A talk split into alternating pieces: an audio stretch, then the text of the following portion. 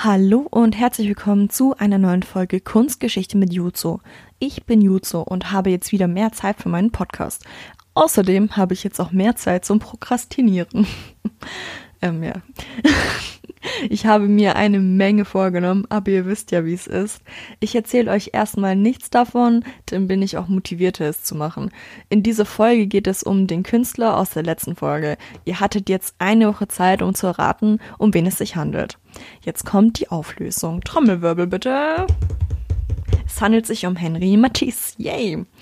Cool, wenn ihr richtig geraten habt. Nicht schlimm, beim nächsten Mal könnt ihr dann euer Glück versuchen, wenn ich das oder falls ich das mal wieder mache.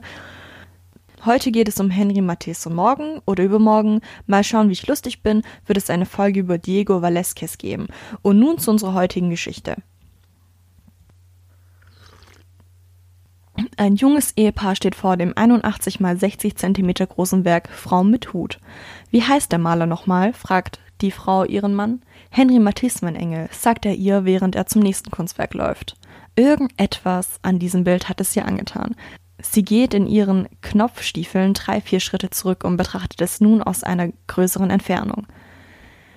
Die Hände, ihr Bauch, die Verzierungen an ihrem Kleid, ihre Stirn und die Nase sowie ein Teil des Hintergrunds scheinen in einem hellen, fast schon dunklen Grünton. Der Hut auf ihrem Kopf schillert in bunten Farben. Langsam nähert sie sich dem Gemälde. Sie schaut auf das Schild neben dem Bild. Favoismus, flüstert sie. Aufmerksam liest sie sich die Bildbeschreibung durch. Aha, das ist also seine Frau Amelie. Amelie, was für ein schöner Name, denkt sie sich. Die junge Frau schlendert zwischen den Werken von André Derain, Henri Matisse und Maurice de Flaminck hin und her.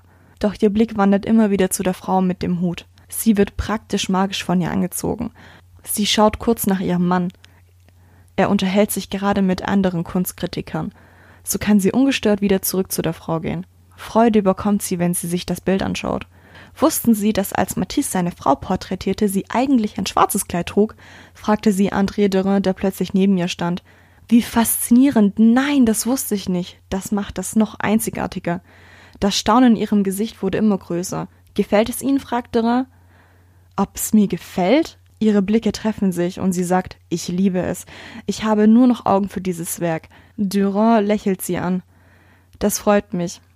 Nur wenige verstehen die Schönheit dieses Werkes. Viele Kritiker, sie zerstören diese Schönheit mit ihren Worten. Wie unhöflich von mir. Ich habe mich noch gar nicht bei Ihnen vorgestellt. Mein Name ist André Derain.